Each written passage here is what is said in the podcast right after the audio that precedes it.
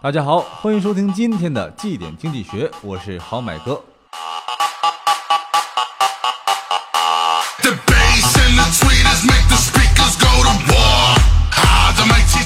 今天是三月八号，公司的女同事中午就下班了，好买哥就深感男女不平等。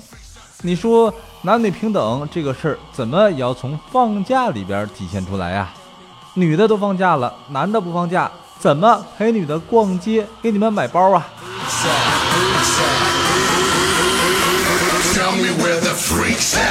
当然了，有的时候人不到没关系，钱嘛可以打过去。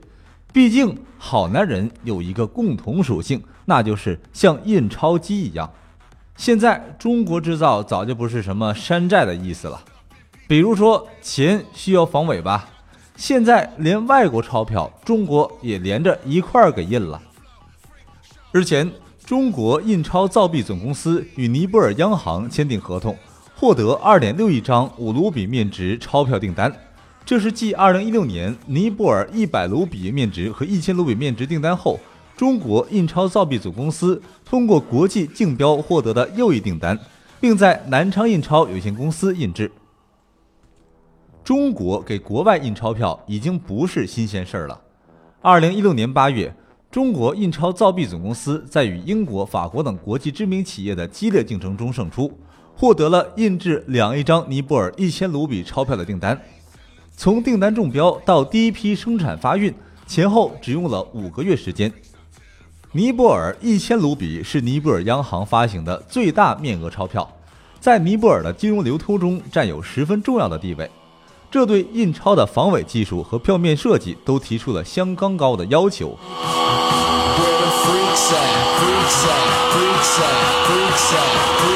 我们有的时候嫉妒有钱人，总说你有钱你能上天咋的？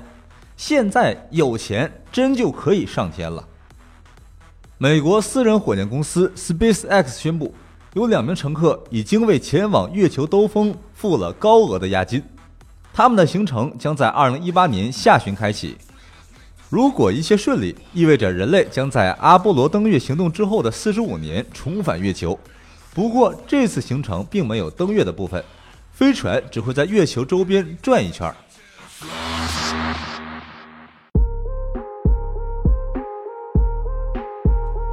有朋友可能问了，这个上月球转一圈到底需要花多少钱呢？好买哥也不知道，因为呀，人家压根就没说到底压了多少钱。不过我们有先例可以参考一下。零一年，美国富豪丹尼斯跟随俄罗斯宇航员前往了国际空间站，他在天上度过了八天。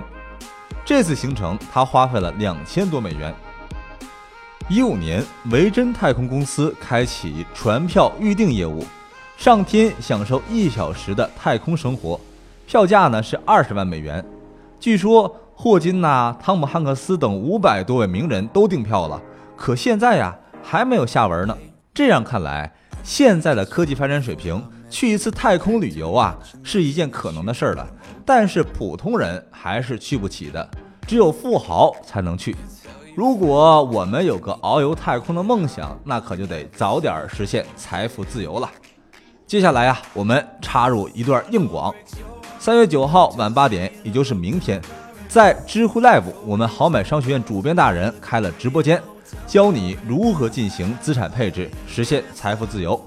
参与方式是关注微信公众号“好买商学院”，回复“听课”两个字就可以参与了。最近呢，好买哥每天都在为写绩点经济学的稿子而发愁，想来想去呀，想出个爆款，无非就几种，一个是蹭热点，再嘛就是标题党。可是好买哥呀，哪个都不想做。虽说好买哥想火，但是还没到想疯了的份上。最近呢，就有这么一个人想火想疯了，在这个知乎社区上有一个 ID 叫“海贼王路飞”的用户突然走红了。这位用户呢，在知乎一共回答过二百四十四个网友的提问，但是每个回答身份呐都不一样。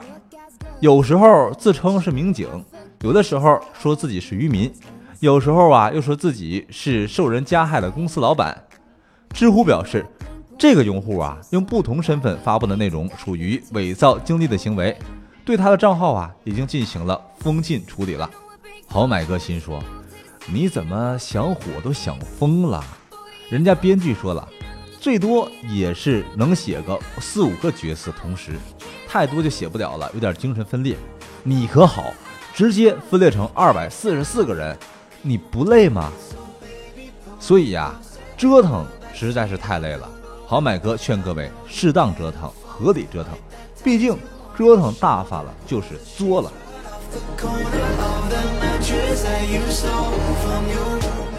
今天的绩点经济学到这儿就结束了。喜欢好买哥，记得给好买哥点个赞，同时也可以关注我们的电台，订阅我们的节目《绩点经济学》。明天再见，拜拜。